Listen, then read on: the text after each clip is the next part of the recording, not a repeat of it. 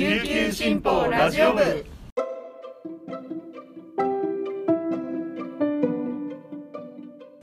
おはようございます。沖縄から届ける声の長官琉球新報ラジオ部です。2022年1月14日金曜日本日のパーソナリティはデジタル推進局の上里あやめが担当します。今日の那覇の予報は曇り。最低気温は13度最高気温は17度となっています。ステイホームの時間が続いていますけど皆さんはどんな風にして過ごしてますか？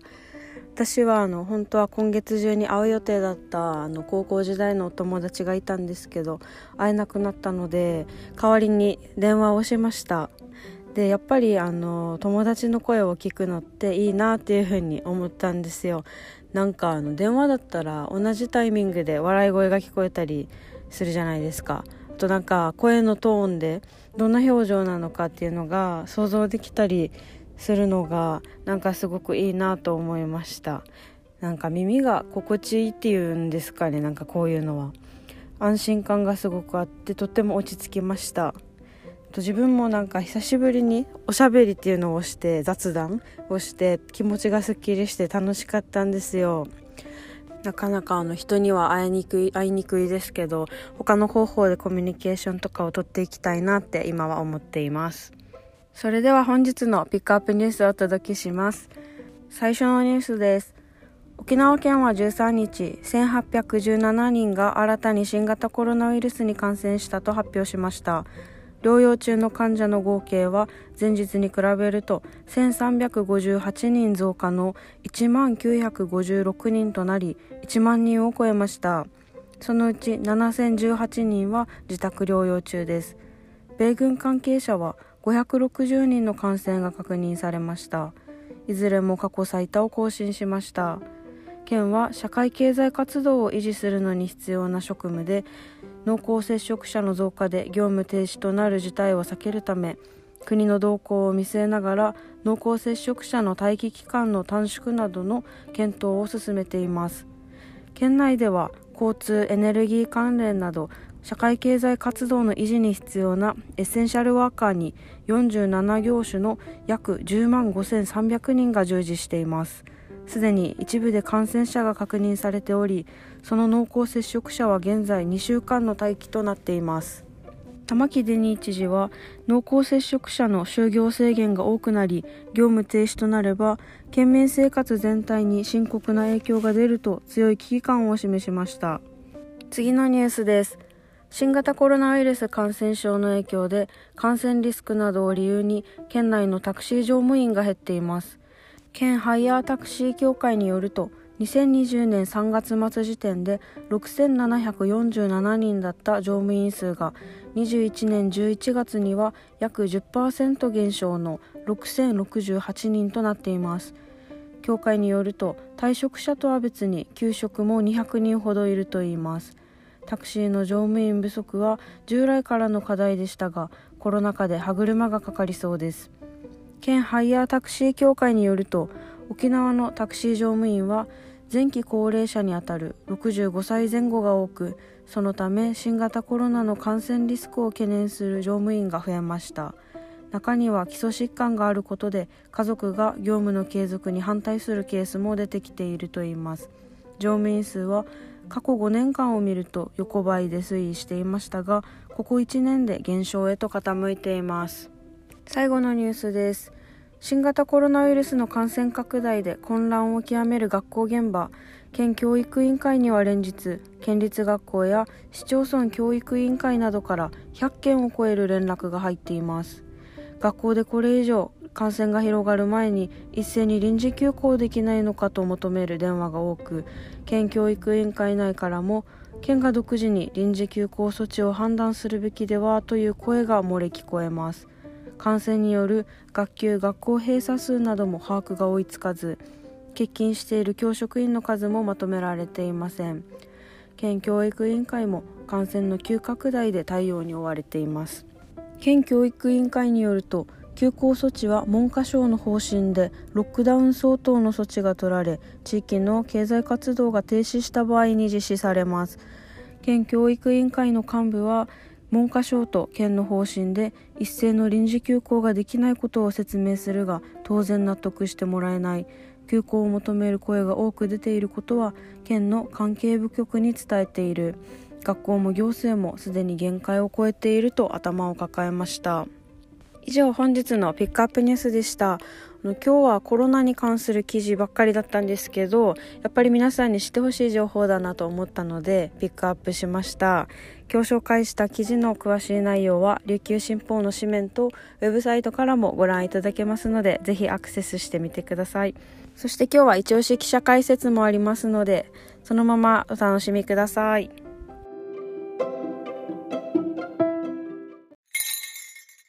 琉球新報読者は無料って CM 読者じゃない私にはいいことないのでしょうか？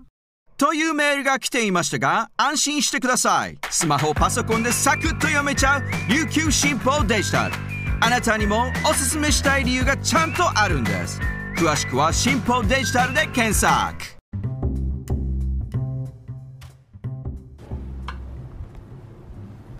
沖縄のアート音楽ファッションを紹介する琉球新報カルチャー部。パーソナリティの田吹陽子です。ナビゲーターの野田優馬さんです。よろしくお願いします。久しぶりです。はい、久しぶりです。カルチャー部不定期開催になったんですけど毎月できるだけやっていこうと思ってますので よろしくお願いします。今回のテーマはなんと沖縄出身の漫画家和山山さんです。イエイ。イエーイ。大好きみんな。今日この賑やかな声の主はあの和山山さん大好きなゲストに今日は来ていただいてます平成グループデザイン班の愛さんでです。わわー。青山先生尊敬してます。す整理班の熊谷さんですよろしくお願いします。熊谷ですよ。ろしくお願いします こんな感じで今日は賑やかにやっていきたいと思うんですけれどもまずちょっと和山先生がどんな方なのかっていうのを、はいはい。ナビゲーター野添氏からそうですね。じゃあ軽くプロフィールをお願いします和山山先生と言って、まあもう今も注目の漫画家さんですよね。えーまあ1995年生まれで沖縄県糸満市出身の今注目を集める漫画家さんです。えー、19あ2019年2月に出した「夢中さ君に」という漫画が話題となってで単行本を出版しました。でその作品が第23回文化庁。メディア芸術祭漫画部門新人賞。第24回手塚治虫文化賞短編賞を受賞しなんとドラマ化もしてるんですよそれが。そうなんですよね。そう夢中さ君にが。そう聞いてないんだけそどう。でその後「女の園の星」という連載がスタートしてこの漫画がすごい2021女編の第1位に輝きました。で2020年9月に出版した「カラオケ行こう」という漫画も第5位にランクインしてなんと史上初の同作家による2作同時ランクインも話題となっておます。で女初連載となっている「女の園の星」は女子校を舞台に担任の男子教師星先生と生徒たちの日常を描いた作品で芸能界にも熱烈なファンが多い今ものすごいスピードで時代を作っている期待の漫画家さんです。拍手ですよも沖縄の星ですすごい。よ。う沖縄の星です。はい、糸満の星ですよ。いやいやすごいまあそう。今日はねその和山作品のはい。魅力について新報和山部和山部和山部の4人で。部員。喋っていきたいなと思っておりますが。はい。もうたくさん魅力あると思うんですけれどもこう一番の魅力は何でしょうか？ねそうですね。独特？独特？やっぱえ絵のタッチだけ見るとうん。ちょっとシリアスな。感じと思いきやうんうんめっちゃギャグ漫画っていう。ねもギャグがなんか笑わせにかかってるって感じじゃなくて淡々とねの日常を見せてるようでその中に面白さというかそうですね。じわじわくる。書き込まれている分、うん。面白さがう。ん。破壊的。というあか、破壊的。あの綺麗な絵で犬に眉毛が描かれてたり。して、もう開いた途端に爆笑みたいな。タピオカ。こうやっぱなるのかなと思うんですよね。あシリアスな絵柄で低いテンションのギャグというのも和和山作品その魅力ですよね。またそうさっきねおっしゃってた通りそのうん。日常の中にうん。あるうん。笑いというか、うん。なんかその学級日誌でしりとりしりとり。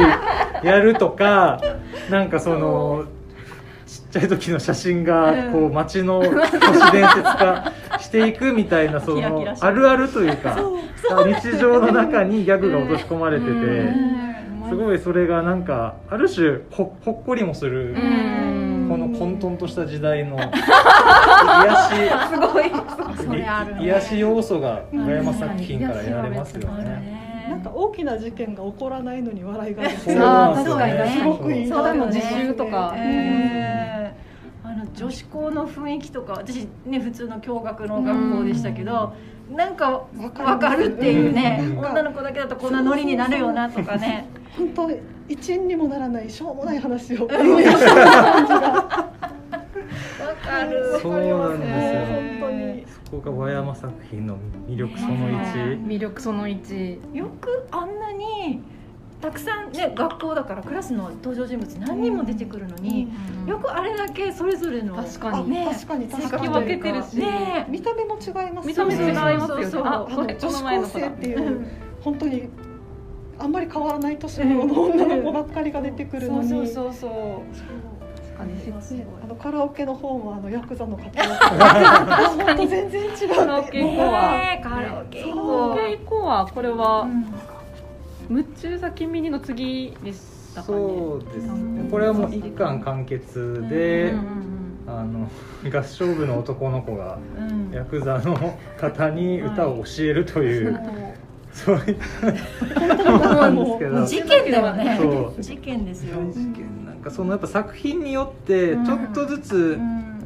とトーンは違うけど、うん。なんかその和山の和山作品の世界観に通じるもの全部あるというか 確かに。シリアスな絵柄絵で、がまずもうシュールな笑いというか。はい。やっぱその和山先生もその芸人さんはすごく好きみたいで。バカリズムさんが超好きであ半径3メートルの生活の中のお笑いっていうのを大事にしてるみたいですね。あー日常の中日常の中にある。納得だそれは。あー。なんてことない日常をうんこういい感じに面白おかしく書いていくことこそうん。自分の書きたいものだと気づいたみたいですね。へーなるほど。なるほど。ねそうですさね。魅力その2っていうところではま何か。たちょっとあこう巷でまたあのー注目されてるワードでもあるんですけど、はい。ブロマンスというご存知でしょうか？知らなかった。初めて知りました。初めて知りました。和山作品にこのブロマンスというのは、ブロマンス。まあ切っても切り離せないワードということで、はい。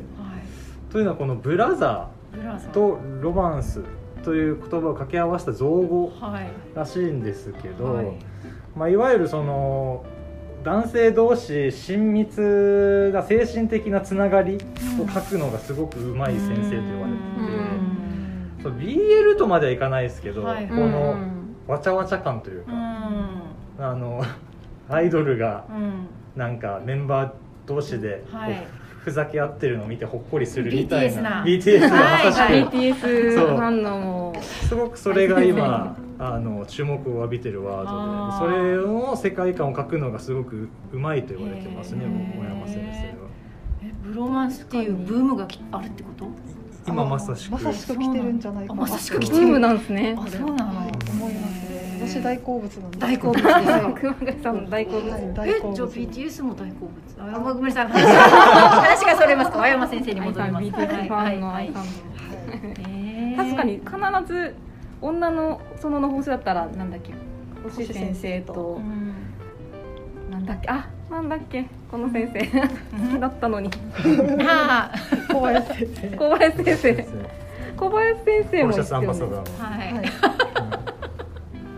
中村先生中村先生も結構好きあのなんかあちょっとアルチ酒のなんかあの人たちとの関係とか、これもカラオケ以降はあれだしこの男の子と。ねヤクザのお兄さんだし、そうそういった君にも中そうですよね先にもそういったあの男の子そうそうそう。二階堂君とはいはいはいはいはい。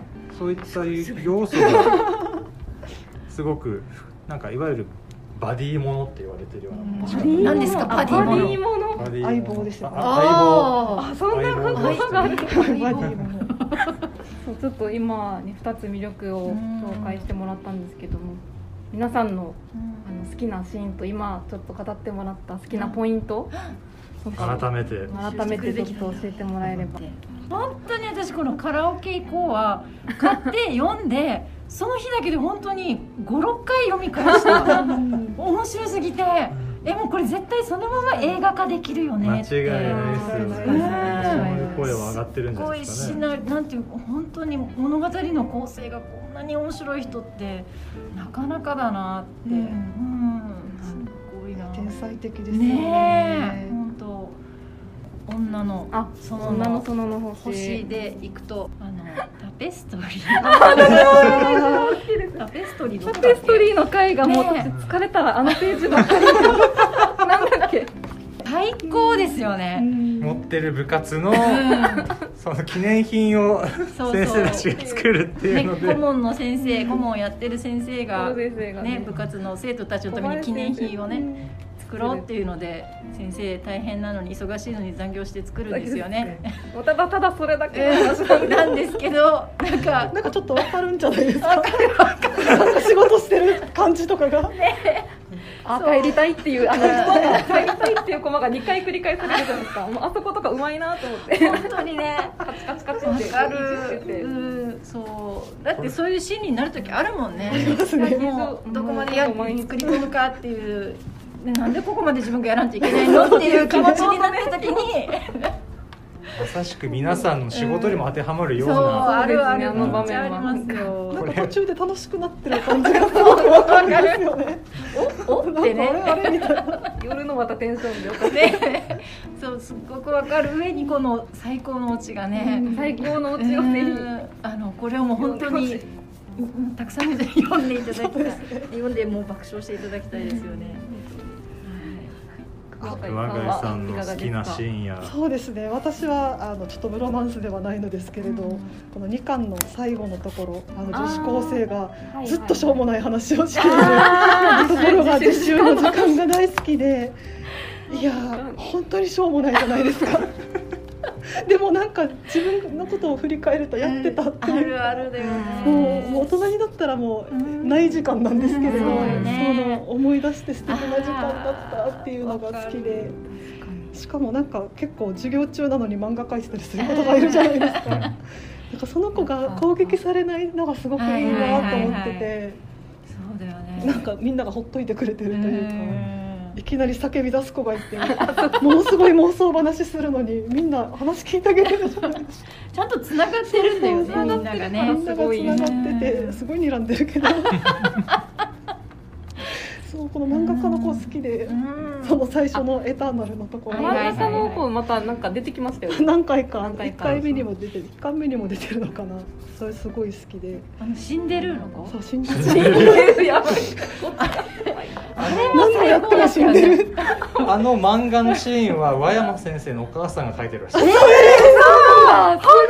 うえちょっと見ていいですかシーンはお母様が描かれてるらしいですお母様もそんな。そうお母様もすごい。才能すげえうまい。ってい。ううまい。うまい。えお母お母様が死んでるとかも書い。てるしえお母さんお若いのかな？ねそのの星のこれ一巻ですかね？一一巻で。その漫画家志望の。でも女の子の話で出てくる。漫画をすぎお母様が書いてる。すそういった裏話も。裏話までもう みんなが話してるのを聞いて分かるようにもう元気をもらってるんですよ。どんな、ね、栄養食品サプリメントよりもこんなそのもし和山作品を読んだら心が豊かになる。本当ですよ。疲れ取れますよね。疲れ取れる。疲れ取れる。だから私も枕元に置いてるんです よ枕元置いて本当疲れた日とかにこのもう私が好きなページだけ読んでめっちゃ笑って寝るっていう。いいね。正解ですよね。うん。これがもう2022年の正解です。やっぱいろんなのドラマとか漫画とかいろいろなのも今流行ってますけど、うんうん。こうね考え込む作品も多いじゃないですか、はいはいはい。じゃなくて 何も空っぽで読めてで元気になれるっていうのそうですね。すごくいいですよね。何にむしろ日常だからね、ううん。ん悩ませることのない日常でしかもみんながなんか本当平和というかね。さっきおっしゃってたユートピア、ユートピアユーまトピアさしく。誰も悪い口を言わない。言わない。誰も他人に干渉しない。そう優しい。でもお互いに興味は持ち合ってるみたいな不思議な関係でね。そうちょっと言葉だけじゃ和山作品をこう表しづらいので本辛い当に。もう皆さんぜひ読んでほしい。もう読んでほしいです。ねうん本当に。やっぱ沖縄出身っていうのもありますし、うんね期待の星。そうですね。また2022年あのもうきっと活躍されると思いますので、ね。ますます。新しい。また女の園の星もまた3巻またいつ出るのかな。いなもう待ち遠しい。待ち遠しい。あとカラオケ行こうってなんかファミレス行こうになってませんでした？番外編みたいなの番外あれあれだけなんでえ何？一話だけ？一話だけ？続いて続いるてるのかな？本そう。なんとか移行編はは今後も何か出てきそうな気がしますなのでまた引き続き和山先生に。ぜひ琉球新報とも何かやりたいですねあ。和山先生あと。もうちょいちょい出てもらってはいるんですよねあ紙面だったりそうね。リュウポンであったりとね。ウかェブでもインタビューも。そうインタビュはいーされてますけど、はい。何かこれを聞いてる関係者の方いらっしゃいましたら 大好きぜです。ひ大好きです。本当に。お願いします。琉球新報和ます山部は和山山先生を応援します。はい。はいということで今日はあの和山山取り留めのない回でしたけどいやいいんですごめんなさいそうね。愛情を語る。うんそれでいいんです。ですね。もう愛情を語りまくった回になりました、はい。また今年もあの琉球新報ラジオ部カルチャー部もよろしくお願いします。よろしくお願いします。それではまた。はい。バイバイ。バイバイ